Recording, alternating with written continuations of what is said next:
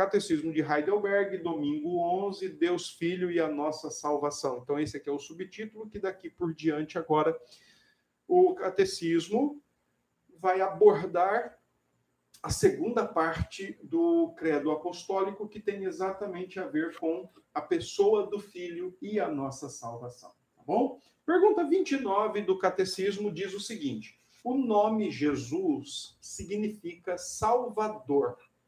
Por que o Filho de Deus tem esse nome? O nome Jesus, pergunta 29. O nome Jesus significa Salvador. Por que o Filho de Deus tem esse nome? Bom, deixa eu, antes de responder, comentar algo brevemente. Até a encarnação, tá bom? Então você pensa assim, pô, peraí, se ele está falando até a encarnação, então ele está falando que todo o Antigo Testamento, tá? Em todo o Antigo Testamento, é, o Filho de Deus é conhecido e é tratado como filho.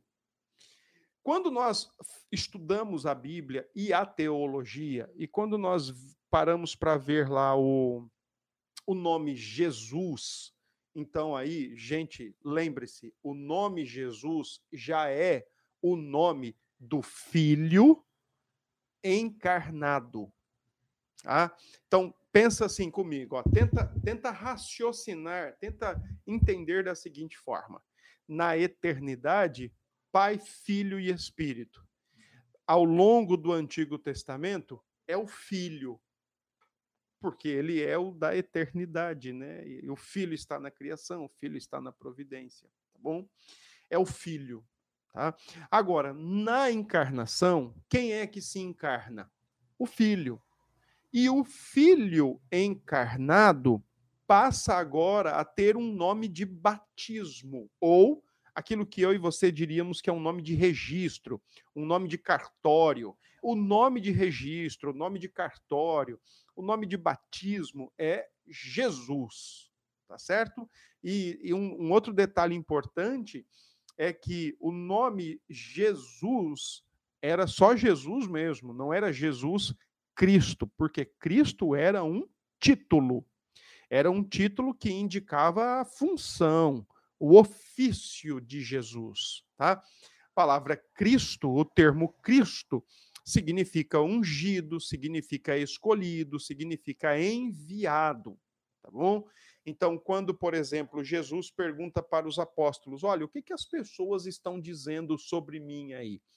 E Pedro toma a resposta e diz logo: Olha, estão dizendo que és Elias, Jeremias, João Batista ou um profeta.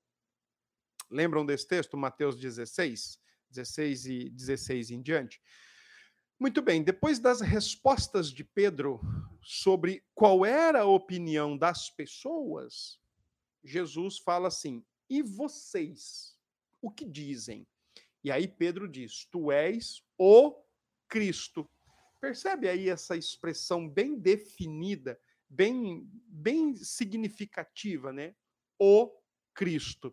Em outras palavras, o Senhor é o enviado, é o ungido, é o que nós aguardávamos.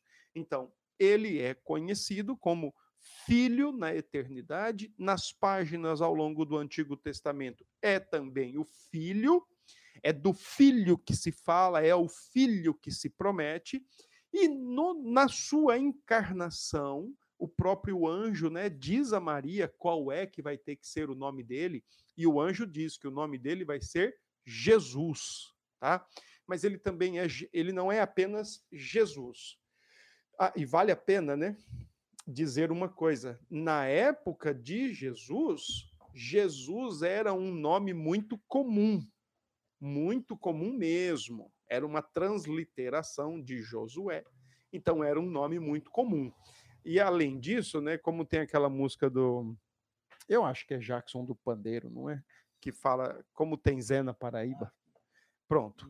É, daria para dizer como a música do Jackson, como tem Jesus na Palestina, ou como tem Jesus em Israel no primeiro século. Então, é, o Jesus, o Cristo, indica uma coisa muito maior, indica que é o Filho encarnado, o enviado ou ungido, escolhido de Deus para salvar, tá bom?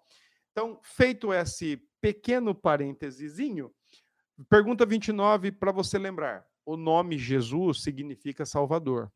Por que o Filho de Deus tem esse nome? Resposta em duas partes. Porque ele nos salva de todos os nossos pecados. Abra sua Bíblia aí em Mateus capítulo 1 e nós vamos ler o verso 21. Mateus 1, verso 21. Olha só o que diz esse texto. Ela dará à luz um filho. Ela aí é Maria. Ela dará à luz um filho e lhe porás o nome de Jesus. E aqui, gente, olha, porque ele salvará o seu povo dos pecados deles. O nome Jesus, como já me adiantei, inclusive, é uma transliteração ou é o equivalente grego do nome Josué em hebraico e que tem exatamente esse significado. Javé é salvação, Deus é a salvação, Deus salva e assim por diante. Quando está se colocando esse nome no Redentor, está dizendo de fato qual é a sua finalidade, qual é o seu objetivo, da, da, do porquê ele veio encarnado e estar na face da terra. Ele veio para salvar os homens dos seus pecados, veio para nos salvar de todos os nossos pecados. E lá em Hebreus capítulo 7, verso 25, o outro texto da primeira parte da resposta é dito o seguinte: Por isso também pode salvar totalmente os que por ele se chegam a Deus, vivendo sempre para interceder por eles, tá? Então ele tem o nome de Jesus, o Filho encarnado tem o nome de Jesus, porque ele salva de todos os pecados, ele salva os homens de todos os pecados. E a segunda parte da resposta é: e porque em ninguém mais devemos buscar ou podemos encontrar salvação. Porque em ninguém mais devemos buscar ou podemos encontrar salvação. Olha o que diz aí os textos listados pelo catecismo. Isaías capítulo 43, verso 11, diz o seguinte: Eu, eu sou o Senhor, e fora de mim não há salvador. Ora, se Jesus, uma vez que ele é aquele que salva os homens dos seus pecados, não deve-se e nem pode-se buscar salvação em qualquer outro lugar, a não ser em Jesus Cristo. Antes era Jesus, vírgula, o Cristo. Mas aí depois, com o tempo, a vírgula e o artigo definido caíram e o nome acabou se tornando um nome composto, né? Jesus Cristo. Deus salva porque ele é ungido, o enviado para isso. João capítulo 15, agora nós vamos dar um salto grande aí lá para o, o, o Novo Testamento. João 15, versos 4 e 5. Permanecei em mim e eu permanecerei em vós. Como não pode o ramo produzir fruto de si mesmo, se não permanecer na videira, assim nem vós o podeis dar, se não permanecerdes em mim. Eu sou a videira, vós os ramos. Quem permanece em mim e eu nele, esse dá muito fruto, porque sem mim nada podeis fazer. Aqui o texto de João 15 é aquele texto em que o Senhor Jesus diz ser a videira verdadeira e os verdadeiros ramos ligados a ele, alimentados, devidamente é, fortalecidos e santificados é, usando a ideia da seiva, né, de em comunhão com a videira, eles são limpos para que possam frutificar cada vez mais, possam ser santificados cada vez mais, porque sem Cristo, sem Jesus, nada podemos fazer. Atos dos Apóstolos, capítulo 4. Atos, capítulo 4, verso 11 e 12. Esse é o texto que Pedro e João discursam no sinédrio depois que eles foram presos porque tiveram porque curaram um paralítico na porta do templo. E eles estão agora diante do sinédrio explicando por que, que eles fizeram aquilo e com base em que eles fizeram aquilo. E aí diz o texto seguinte, 4:11. Este Jesus é a pedra rejeitada por vós, os construtores, a qual se tornou a pedra angular. E não há salvação em nenhum outro, porque abaixo do céu não existe nenhum outro nome dado entre os homens, pelo qual importa que sejamos salvos. Não há nenhum outro nome. Essa expressão é interessante, né? Ela é bem, bem legal, porque quando se fala de o nome do Senhor, o nome de Deus, eu zelo pelo meu nome, essa expressão, especialmente lá no Antigo Testamento, ela sempre tem a ideia de comunicar todo o ser. Então, quando Deus diz lá, olha, eu, é, o meu nome, né? Eu, eu, eu guardo, eu zelo pelo meu nome, eu velo pelo meu nome. Ele diz, olha, eu estou guardando e velando por todo o meu ser, por tudo que eu sou, por tudo que eu faço. Então, essa expressão nome, esse designativo nome, é, um, é, é algo que indica toda uma pessoa e não apenas o nome. Tá? Então, por exemplo, quando você poderia falar Pedro, tantos Pedros por aí, né? O nome Pedro, tá? O nome de Pedro. Ele guarda o nome dele. Então, essa seria uma ideia não de deixar o nome ir para o Serasa para guardar o nome, mas de guardar toda a pessoa, todo o ser, tá bom? Quando no verso 12 diz que não há nenhum outro nome, Pedro não está apenas dizendo para o sinédrio, não, não, é só chamar o nome de Jesus. É se relacionar com a pessoa toda, o Filho encarnado, o Deus encarnado. Tá? Sem ele e fora dele não há salvação. 1 Timóteo 2,5 é outro texto que está aí também listado no catecismo, e nós vamos ler. É um texto muito conhecido, tenho certeza disso, vocês conhecem. 1 Timóteo 2,5 Porquanto há um só Deus e um só mediador entre Deus e os homens. Olha agora, Cristo Jesus, homem. Aqui a ênfase é, de fato, na pessoa do Redentor. Cristo Jesus, homem quer resolver o problema com Deus. E, e ontem eu falando sobre isso na, na, mensagem né, do Salmo 130, irmãos, a gente não pode perder de vista qual é de fato o nosso grande e pior problema. O nosso grande e pior problema não é político, o nosso grande e pior problema não é saúde, o nosso grande e pior problema não é esse vírus, o nosso grande e pior problema não é a quarentena, e as consequências que poderão vir dela, o nosso grande e pior problema chama-se pecado. E a gente não pode perder isso de vista jamais. A gente não pode negociar isso jamais. O nosso grande e pior e terrível problema chama-se pecado. E para ele já existe a provisão de resolução. Jesus Cristo. Tá? 1 João capítulo 5, versos 11 e 12. Olha o que diz o texto. E o testemunho é este: que Deus nos deu a vida eterna, e esta vida está no seu Filho. Aquele que tem o um filho tem a vida, aquele que não tem o filho de Deus não tem a vida. Por isso a importância de você confessar Jesus Cristo e se relacionar e viver de fato e de verdade com Jesus Cristo. Tá ok? Sim, vamos lá. Pergunta 30. Eu estou indo numa boa aqui, mas é porque eu quero abrir para qualquer pergunta daqui a pouco, tá? Então vamos lá. Pergunta 30.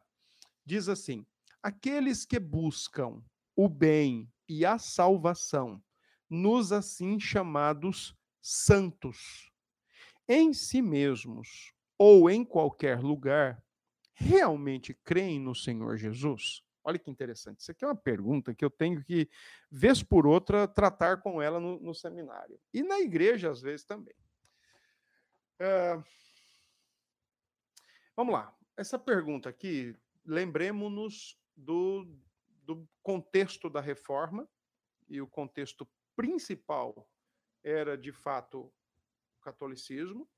Com os seus santos católicos, que já vinham aproximadamente desde o século 6 ou 7, já vinha ali a veneração de Maria e a veneração dos santos católicos. E agora a pergunta 30, ela coloca três alternativas. Aqueles que buscam o bem e a salvação, primeiro, nos santos. Aqueles que colocam em si mesmos ou em qualquer lugar, percebam, três situações alternadas aí, três alternativas. Se buscar nos santos, em si mesmo ou em qualquer lugar, esses realmente acreditam no Senhor? E a resposta da, do catecismo é muito clara, apesar de serem duas etapas. Mas ela, o catecismo diz assim, ó, não, não creem, pois na prática negam o único Salvador Jesus, ainda que falem tanto dele. Olha que interessante. O que é que o catecismo está dizendo, né? Uh, eu vou tentar te lembrar, eu vou tentar explicar o que, que o catecismo está dizendo é, da seguinte forma. É, quando ele diz assim, ó, não, não creem, pois na prática negam o Senhor, o único Salvador Jesus, ainda que falem tanto dele, por exemplo, um devoto de João não poderia estar, de fato, crendo verdadeira e corretamente em Cristo, se ainda, ao falar que acredita em Cristo, faça da sua devoção a João, por exemplo, também o seu esteio de salvação, sua base de salvação. Uh, isso tem muito a ver com aquela questão que nós lemos em Timóteo 2,5 há um só mediador. E vale lembrar que os santos católicos na época e até hoje, eles também têm esse papel mediatorial, eles também funcionam, atuam como mediadores na igreja e para os fiéis, né? Então, a pergunta quando diz, não, eles na prática eles falam uma coisa, mas eles fazem outra. O que é então que o catecismo está dizendo? Mais ou menos o seguinte, ó, quem confessa a Cristo não vai buscar nos santos, não vai buscar em si mesmo e não vai buscar em qualquer outro lugar, porque só há um nome pelo qual importa que sejamos salvos, e esse nome é o nome de Jesus Cristo. Então, por mais que se fale de Cristo, ainda buscam em outros lugares salvação? Isso é incoerência, isso é contraditório, tá bom? Olha aí o que diz os textos bíblicos que o catecismo traz. 1 Coríntios capítulo 1, verso 13. Acaso Cristo está dividido? Foi Paulo crucificado em favor de vós ou fostes porventura batizados em nome de Paulo? Olha que interessante, né? Esse, é, esse, texto tem a ver com aquele contexto fatiado, né? Aquele contexto de divisões, de grupos, de facções, né? Na, na igreja de Corinto. E Paulo está dizendo aqui: quem é, quem é de fato que salva? É Paulo. E Paulo era apóstolo. Como ele também poderia ter dito: olha, você se salva? Claro que não e nem outro lugar. Olha aí o que diz agora os versos 30 e 31 do mesmo capítulo. Mas vós sois dele, em Cristo Jesus, o qual se nos tornou da parte de Deus sabedoria e justiça, e santificação e redenção, para que, como está escrito, aquele que se gloria, glorie-se no glorie-se no Senhor. Muito bem. Então aqui Paulo está dizendo, olha, para ser de Deus, é de Cristo que nós temos que, é a Cristo que nós pertencemos, é a Cristo que confessamos, porque ele sim é tanto a sabedoria como a justiça de Deus para resolver o problema do pecado humano. E no outro texto interessante é Gálatas 5, que, a, que o catecismo usa. Gálatas 5, verso 4. Se você quiser abrir aí, abra isso. Abra o texto e, e leiamos. Olha só aí o que diz. Gálatas 5:4. De Cristo vos desligastes. Vós que procurais justificar-vos na lei, da graça decaístes. Interessante esse texto e importante até.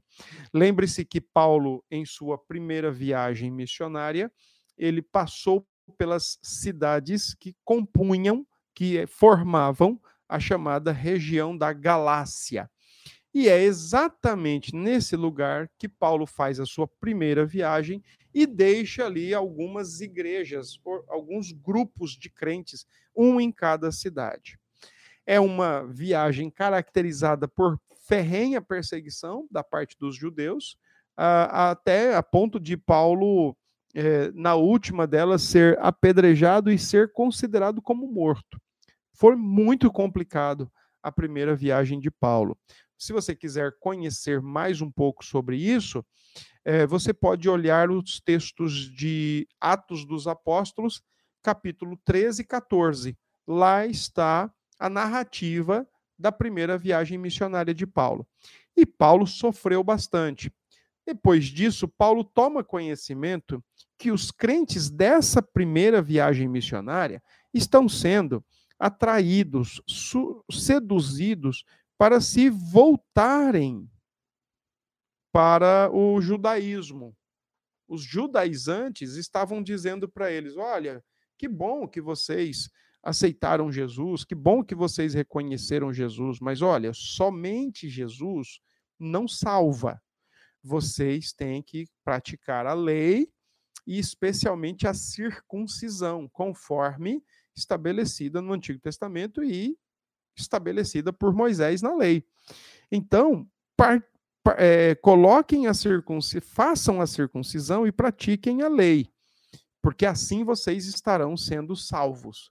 Enquanto Paulo pregou o evangelho do Deus que salva, os judaizantes estavam pregando o evangelho do homem que se salva. Faça isso e você vai salvar, vai se salvar.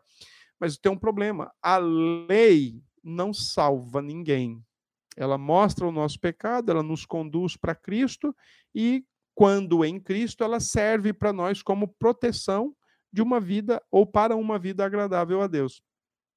Tomando conhecimento de todo esse assunto, Paulo então escreve para os Gálatas e diz: Olha, vocês, versículo 4, vocês que estão procurando se justificar, ou seja, vocês que estão procurando resolver a vida de vocês diante de Deus a partir da prática da lei, vocês estão caídos, vocês estão se desligando de Cristo, vocês se desligaram de Cristo é bem provável que aqui Paulo esteja falando sobre a apostasia, porque o evangelho fala o que Deus fez para salvar o homem em Cristo. E o qualquer ensino herético e errado vai sempre dizer: você tem que fazer isso para se salvar. A segunda parte da resposta é a seguinte: pois das duas uma, ou Jesus não é o perfeito salvador, ou aqueles que o aceitam como salvador com verdadeira fé encontram nele tudo o que é necessário para a salvação. Então, duas coisas interessantes aqui como complemento da pergunta: aqueles que buscam o bem e a salvação nos assim chamados santos, em si mesmos ou em qualquer lugar, realmente creem no Senhor Jesus? A segunda parte é: pois das duas, uma. Ou Jesus não é o perfeito Salvador, não é suficiente, precisa de um complemento, ou aqueles que o aceitam como Salvador com verdadeira fé. Lembra que esse é um tema que já foi tratado no catecismo? Verdadeira fé é produto do Espírito de Deus no coração humano, usando o Evangelho para chamar o coração. Encontram nele tudo que é necessário para a salvação. Ou é ou não é suficiente, ou encontramos verdadeiramente, ou não encontramos verdadeiramente. Tá bom? Então vamos ler os textos aqui. Isaías 9, capítulo 9 de Isaías, e o verso é o verso 7. Olha aí o que diz o texto do profeta sobre essa segunda parte da resposta. Assim diz o Senhor Deus. Ah, perdão, estou no verso no capítulo 7, capítulo 9. Aqui. Uh, para que se aumente seu governo e venha paz sem fim sobre o trono de Davi e sobre seu reino para estabelecer e o firmar mediante o juízo e a justiça, desde agora e para sempre. O zelo do Senhor dos Exércitos fará isto. Tá bom? Ele é o estabelecedor do reino, é ele quem tem juízo e justiça, é ele quem firma tudo isso, e ele é a expressão do zelo do Senhor, ele é o suficiente Salvador. Tá? Capítulo 1 do Evangelho de João, e lá nós vamos ler o verso 16. Primeiro, é, Evangelho de João 16, que diz assim: Porque todos nós temos recebido da sua plenitude e graça sobre graça.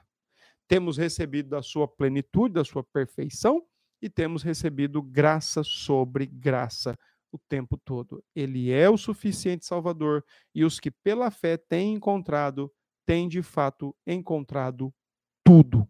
Tá? Colossenses 1, vamos lá para esse texto que é uma carta extremamente cristológica, né? Todos os documentos bíblicos são, mas essa carta tem algo a mais, né? Especialmente por conta da chamada heresia colossense, uma mistura de ensinos heréticos da época e que estavam colocando em risco, né, a compreensão e a verdadeira fé em Cristo. Olha o que diz a partir do verso 19. Porque aprove a Deus que nele residisse toda a plenitude, e que, havendo feito a paz pelo sangue da sua cruz, por meio dele reconciliasse consigo mesmo todas as coisas, quer sobre a terra, quer nos céus. É ele quem reconcilia Deus com o homem e o homem com Deus. Somente ele. E aqui no texto de, de Colossenses 2, mais um texto mencionado pelo catecismo, versículo 10 diz: Também nele estáis aperfeiçoados. Estai aperfeiçoados. Ele é o cabeça de todo principado e potestade. Em Cristo somos aperfeiçoados. Tá bom? É, Hebreus 12, versículo 2, é um outro texto listado no catecismo, quando diz o seguinte: Hebreus 12, verso 2, diz assim: olhando firmemente para o Autor e Consumador da fé, Jesus, o qual, em troca da alegria que lhe estava proposta, suportou a cruz, não fazendo caso da ignomínia, e está sentado à destra do trono de Deus. É o nosso único, perfeito e suficiente Salvador. Ele é o autor e consumador. É nele que começamos, é ele quem gera e é ele quem conclui em nós toda a vida cristã e todo o processo de santidade e de salvação. Primeira carta de Pedro, e aqui é o último texto relacionado a esse assunto. Primeira carta de João, perdão, primeira carta de João, capítulo 1, verso 7. Se, porém, andarmos na luz, como ele está na luz, mantemos comunhão uns com os outros, e o sangue de Jesus, seu filho, nos purifica de todo pecado. Apenas e tão somente e exclusivamente, unicamente, o sangue de Jesus, seu filho, nos purifica de todo pecado. Então, meus queridos, ó, vamos lá na prática, não é falar de Jesus. É, rece é, é, é recebê-lo como Senhor e Salvador, é confessá-lo, é se relacionar com Ele e confiar, se dedicar, se devotar única e exclusivamente a Ele. Não adianta falar de Jesus e estar buscando salvação em outros lugares. Não adianta falar de Jesus, mas ter outros mediadores, outros santos, outros deuses que sirvam de refúgio, de fortaleza, que sirvam de fonte de alegria e de satisfação. Não. Na, na teoria e na prática, é só Jesus, única e exclusivamente. É por isso que a gente sempre diz assim: você já recebeu Jesus como seu único e suficiente Salvador, porque é somente Ele. Tá bom? Vamos ler aqui o que a Star Mid fala sobre isso? ela diz assim: Deus providenciou salvação certa e maravilhosa e segurança para nós no seu único filho. Ainda assim, as pessoas escolhem procurar por segurança e salvação em outros lugares. Falamos muito sobre isso semana passada, a questão da idolatria. Ou de parte, ou parte das pessoas acreditar em Cristo e parte neles mesmos ou em outras coisas. Quando esse catecismo foi escrito, havia alguns ensinos falsos que eram ensinados há séculos.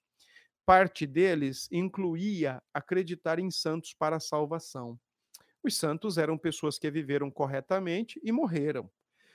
O falso ensino diziam que eles eram mais justos do que precisavam ser. Naquela época, você podia viajar até a igreja para honrar um santo específico e ter alguma justiça extra acrescentada ao seu crédito.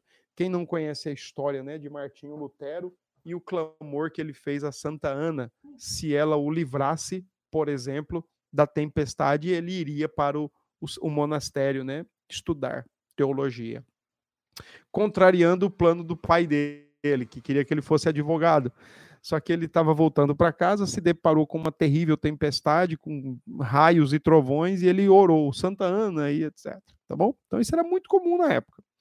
Uh, e, e diz assim, né? Isso é tolice, porque as Escrituras nos ensina que ninguém é justo o suficiente para agradar a Deus. Ninguém pode, então, ser tão justo a ponto de agradar a Deus e ter justiça de sobra.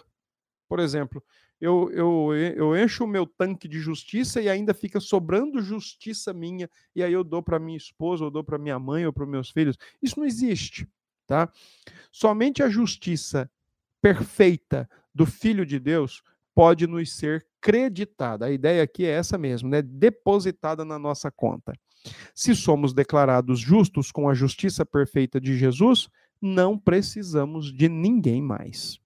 As pessoas têm rezado aos santos, especialmente a Maria, a mãe de Jesus. Pessoas têm acreditado que, pelo fato dos santos terem sido seres humanos como eles, então entenderão nossas necessidades e apresentarão a Deus por nós. Isso aqui é, é interessante. Eu li um livro recentemente, ano passado, sobre fenomenologia da re religião que é escrito pelo pastor Cássio Silva. Ele é um missionário da igreja presbiteriana lá no Amazonas. E ele fala exatamente isso: que para a maioria das pessoas é mais fácil ver nos santos os mediadores, porque eles há uma identificação. Afinal de contas, os santos foram seres humanos que enfrentaram toda sorte de situação e por isso é mais fácil nós nos identificarmos para eles nos socorrerem. Só que a gente não pode esquecer jamais que o Filho de Deus se tornou homem, recebeu o nome de Jesus, o Deus que salva o seu povo, e ele também experimentou tudo aquilo pelo qual nós passamos, e ele é o nosso perfeito socorro para toda a nossa tentação e tribulação, tá? É perfeito. Vamos lá, essas pessoas acreditam, tá? Aqui, uh, que uh, acreditam que os santos podem ser mediadores por nós ou entre nós e Deus, e então Deus nos olhará com favor. A Bíblia ensina que Jesus se tornou verdadeiramente humano, assim como nós. E ele entende todas as necessidades perfeitamente, porque ele experimentou também. Ele é o único mediador entre nós e Deus, e é tudo o que precisamos. Deixa eu ler um texto para finalizar. Primeira, é, Hebreus, novamente Hebreus, capítulo 2, verso 17. E aqui é o seguinte, né? O autor de a carta aos Hebreus, ela poderia ser definida com uma só palavra: superioridade. Em toda a carta aos Hebreus, o autor está definindo ou defendendo a superioridade de Cristo. Nos capítulos 1 e 2 é a superioridade de Cristo em relação aos anjos. E aqui ele está dizendo que se os anjos são ministros de Deus, são, é, são servos de Deus para trabalhar em favor dos que herdam a salvação, Cristo é muito maior que eles, porque se encarnou, experimentou o que nós experimentamos e é o poderoso socorro que nós temos em meio às tentações. Olha o que diz o verso do, capítulo 2 de Hebreus 17 e 18. Por isso mesmo, convinha que, em todas as coisas, se tornasse semelhante aos irmãos, para ser misericordioso e fiel sumo sacerdote nas coisas referentes a Deus e para fazer propiciação pelos pecados do povo. Pois naquilo que ele mesmo sofreu, tendo sido tentado, é poderoso para socorrer os que são tentados. Então, meu queridinho e minha queridinha, não exista aí absolutamente nada do que você passa na sua vida, que você passa no seu dia a dia, que você experimenta dentro e fora de você, que Cristo não conheça, que Cristo não tenha enfrentado e que Cristo não tenha vencido e, portanto, pode lhe dar graça e força e te sustentar para vencer. Tá bom? Confiar em Cristo enquanto se busca os santos para ajudar, não é a verdadeira fé em Cristo. Porque a verdadeira fé em Cristo conhece, tem certeza de que Ele é o único e suficiente Salvador e, portanto, confia. Os três Cs da verdadeira fé: conhecer, ter certeza, confiar.